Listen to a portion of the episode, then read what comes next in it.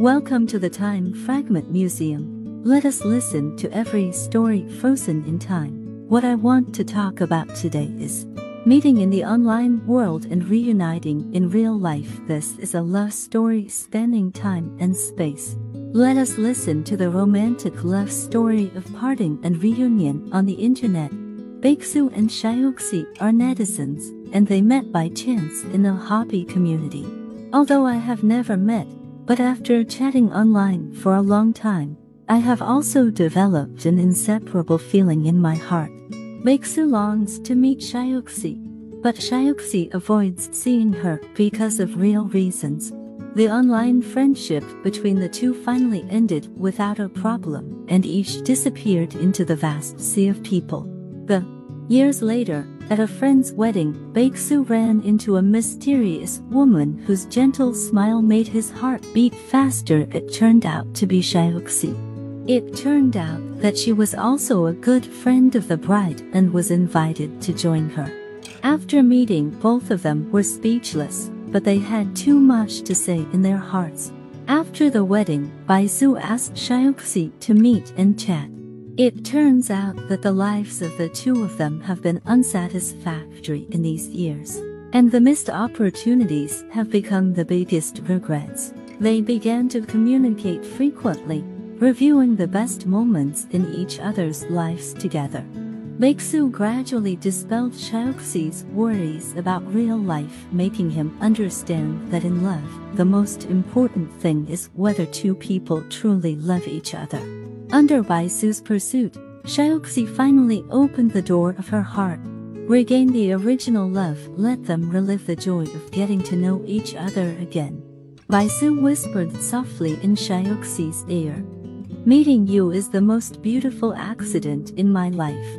I promise you, I won't miss it again this time. Under Baeksu's pursuit, Xiaoxi started a new relationship and the relationship between the two developed smoothly.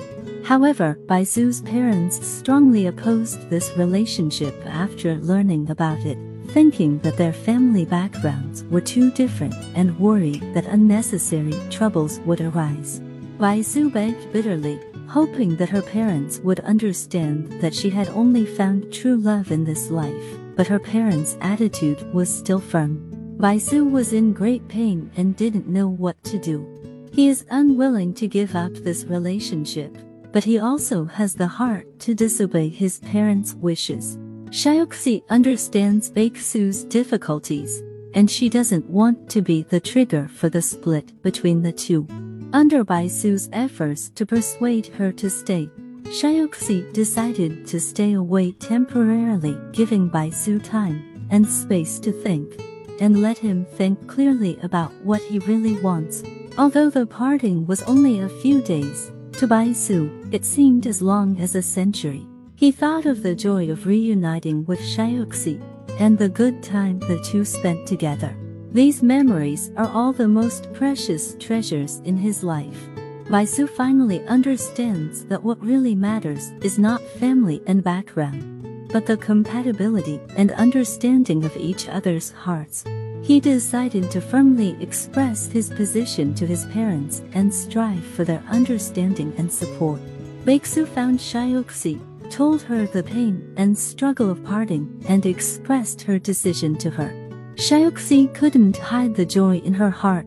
This decision meant that they could start over again and finish this marriage born of an online acquaintance together. Baeksu gently hugged Xiaoxi, and the two hearts were tightly connected at this moment, feeling the best reunion in life together. The joy of reunion is the best gift in life. Let us learn to cherish the happiness in front of us. I can feel that sincere love can overcome all obstacles and lament that the most important thing in life is to meet someone who is connected with each other.